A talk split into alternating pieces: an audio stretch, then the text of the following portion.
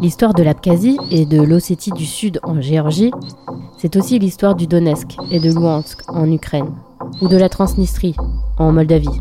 C'est l'histoire de toutes ces régions qui revendiquent leur attachement à la Russie et leur indépendance. En 2003, la Géorgie mène ce qu'on appelle la Révolution des Roses, première manifestation populaire d'ampleur après l'ère soviétique qui met fin au règne d'Edouard Shevardnadze et mène Mikhail Saakashvili au pouvoir. Son mandat est aussi celui d'une Géorgie qui se tourne de plus en plus vers l'Union européenne et l'OTAN. Cet objectif est même inscrit dans leur constitution. Avec l'Ukraine et la Moldavie, ils se préparaient à une demande d'adhésion à l'Union européenne pour 2024. En août 2008, la Russie lance une attaque éclair en Ossétie du Sud et en Abkhazie, qui durera 15 jours et mettra à mal l'armée géorgienne. À la suite de cette invasion, la Russie reconnaît l'indépendance de ces deux régions.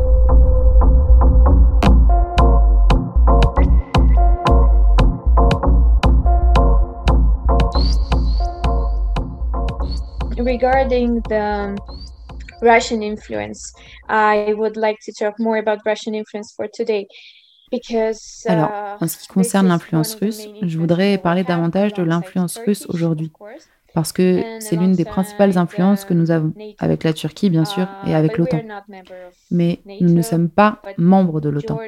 Le gouvernement géorgien était, je ne sais pas vraiment, je ne sais pas vraiment ce qu'ils essayaient de faire, mais une fois, nous essayions vraiment d'être membres de l'OTAN parce que nous recevions des menaces de la Russie certainement, en termes d'occupation des territoires au nord de la Géorgie et aussi à l'ouest, très à l'ouest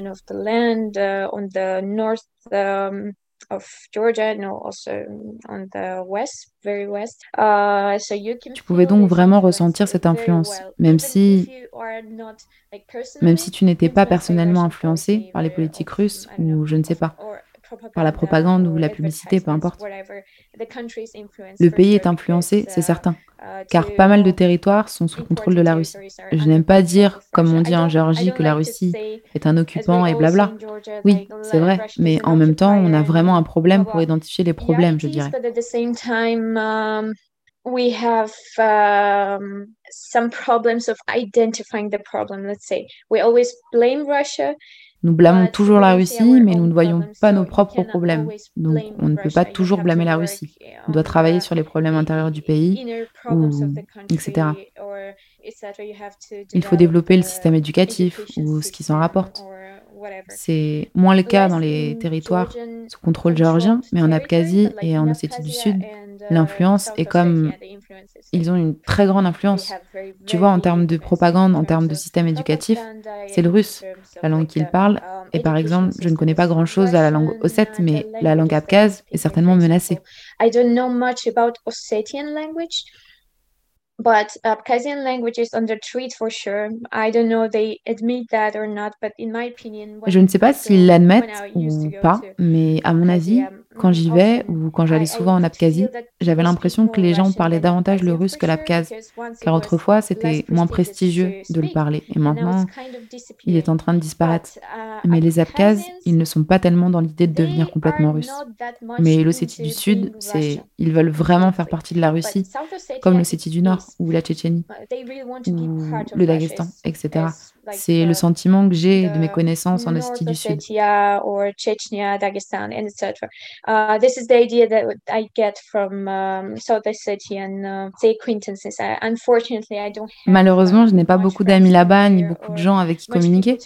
Mais une journaliste que je connais de Skinvali, la capitale de l'Ossétie du Sud, elle me partageait cette idée que je pouvais deviner, ok, ils veulent vraiment faire partie de la Russie pour une raison, parce qu'il n'y a pas beaucoup de ressources comme des ressources naturelles ou que l'économie n'est évidemment pas stable. uh, natural resources or um, economy is not, uh, not stable of course and etc but in Abkhazia it's like different. mais en Abkhazie c'est différent. même si la politique d'occupation je dirais et de propagande est presque je dirais 99% la même. uh, mais en Abkhazie, les gens ont plus, à mon avis, ils ont plus ils ont un sentiment d'identité plus fort et ils ne veulent pas faire partie de la Russie. Ils veulent juste être indépendants. Et quand je parle de cette propagande russe, de l'influence russe, je veux dire leur volonté d'être séparés de la Géorgie et de n'avoir rien de commun avec la Géorgie et de discriminer les Géorgiens vivant en Abkhazie à bien des égards, comme ne pas avoir passeport pour traverser la frontière ou ne pas donner la permission d'étudier en géorgien. Beaucoup de choses comme ça. Pas de droit de vote aux élections. Donc malheureusement, l'influence de la Russie sur la Géorgie est très néfaste et fait constamment reculer ce pays. Um, unfortunately, the Russian influence on Georgia is very bad and taking this country backwards all the time. I know if we continue in the same tempo as we do now of going backwards, we'll never be part of you for sure, and we don't deserve to. Because, um, corruption is being si nous continuons sur le même rythme que nous avons maintenant sans cesse de reculer, nous ne ferons certainement jamais partie de l'UE et nous ne le méritons pas car la corruption est plus élevée qu'elle ne l'était auparavant. Je fais partie de la génération qui ne connaît rien à la corruption je veux dire, si j'étais née en Géorgie, parce que je suis née et j'ai grandi en Abkhazie, je sais tout sur la corruption. Parce que c'est comme ça que l'Abkhazie fonctionne, par la corruption et en achetant tout avec l'argent. Vous pouvez acheter des diplômes avec de l'argent, vous pouvez acheter un passeport avec de l'argent, etc. Mais en Géorgie, depuis que notre troisième président, Saakashvili, a éliminé il a vraiment éliminé à la base la corruption. Et maintenant, tu peux la voir, tu peux la sentir. Tu ne peux pas acheter un diplôme ou payer quelque chose. Ce n'est pas à ce niveau. Mais au niveau supérieur, tu peux le ressentir et tu peux le voir au niveau gouvernemental.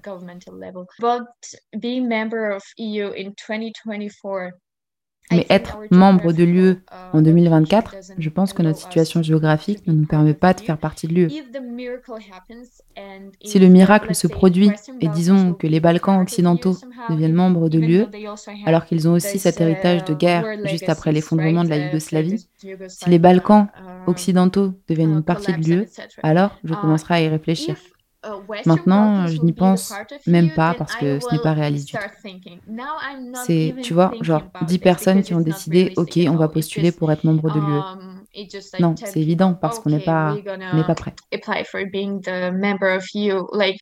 No, it's obvious because we are not ready. Uh, if we're gonna do something to prepare for it, si on faisait quelque chose pour nous y préparer, comme des programmes éducatifs ou um, donner aux gens, tu vois, oui, une meilleure éducation, une meilleure connaissance de ce qu'est lieu, de l'état de droit, des droits de l'homme.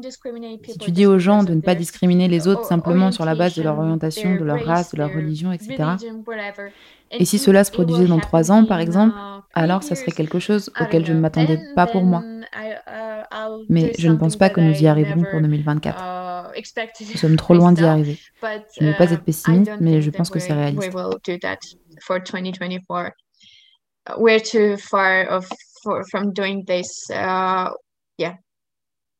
I don't want to be pessimistic, but uh, I think it's realistic. Je n'ai jamais dit qu'il y avait un pays parfait dans l'UE qui est et fonctionne comme ça. Il y a beaucoup de partis d'extrême droite ou de gens de droite, et même s'il y a, disons, des Français ou des Belges ou des Néerlandais, ils ont quand même, ils ne veulent pas accepter de cultures différentes ou quoi que ce soit. Mais ce que j'ai vu et ce que j'ai ressenti dans la façon dont s'est construit l'UE et quelles sont ses valeurs, c'est ainsi que je pense ce qu'est être européen, tu vois. Il ne s'agit pas tant de géographie pour être européen, je pense, mais de ce que l'UE dit et comment je vois qu'elle réagit et comment elle construit les États et leur idéologie. C'est cette démocratie et cet état de droit et le respect des autres et ainsi de suite. states uh, and um, um, has ideology yeah this democracy and rule of law and respecting others etc so in in this regard i think i do feel european because donc à ce niveau là je pense que je me sens européenne mais que même avant Bruxelles, j'avais, je pensais la même chose. Je n'ai changé d'avis sur rien après Bruxelles. J'ai juste changé d'avis sur des choses sur lesquelles il faut être simple, des choses sur lesquelles il ne faut pas être aussi stressé parce que C'est comme ça que ça marche. Nous faisons tous partie d'un système qui a été construit par des nations uh, et des pays, etc. Mais cela ne veut pas dire que je suis d'accord avec tout. Uh, Mais les valeurs que j'avais avant d'aller à Bruxelles et après sont les mêmes. Uh, j'ai juste, j'ai juste senti que je vivais dans une société où je me sentais vraiment à l'aise et où je partageais mes valeurs avec 80% des gens avec qui je vivais, tu vois. Et c'était cool. 80% of the people that I was living with, let's say. And that was cool.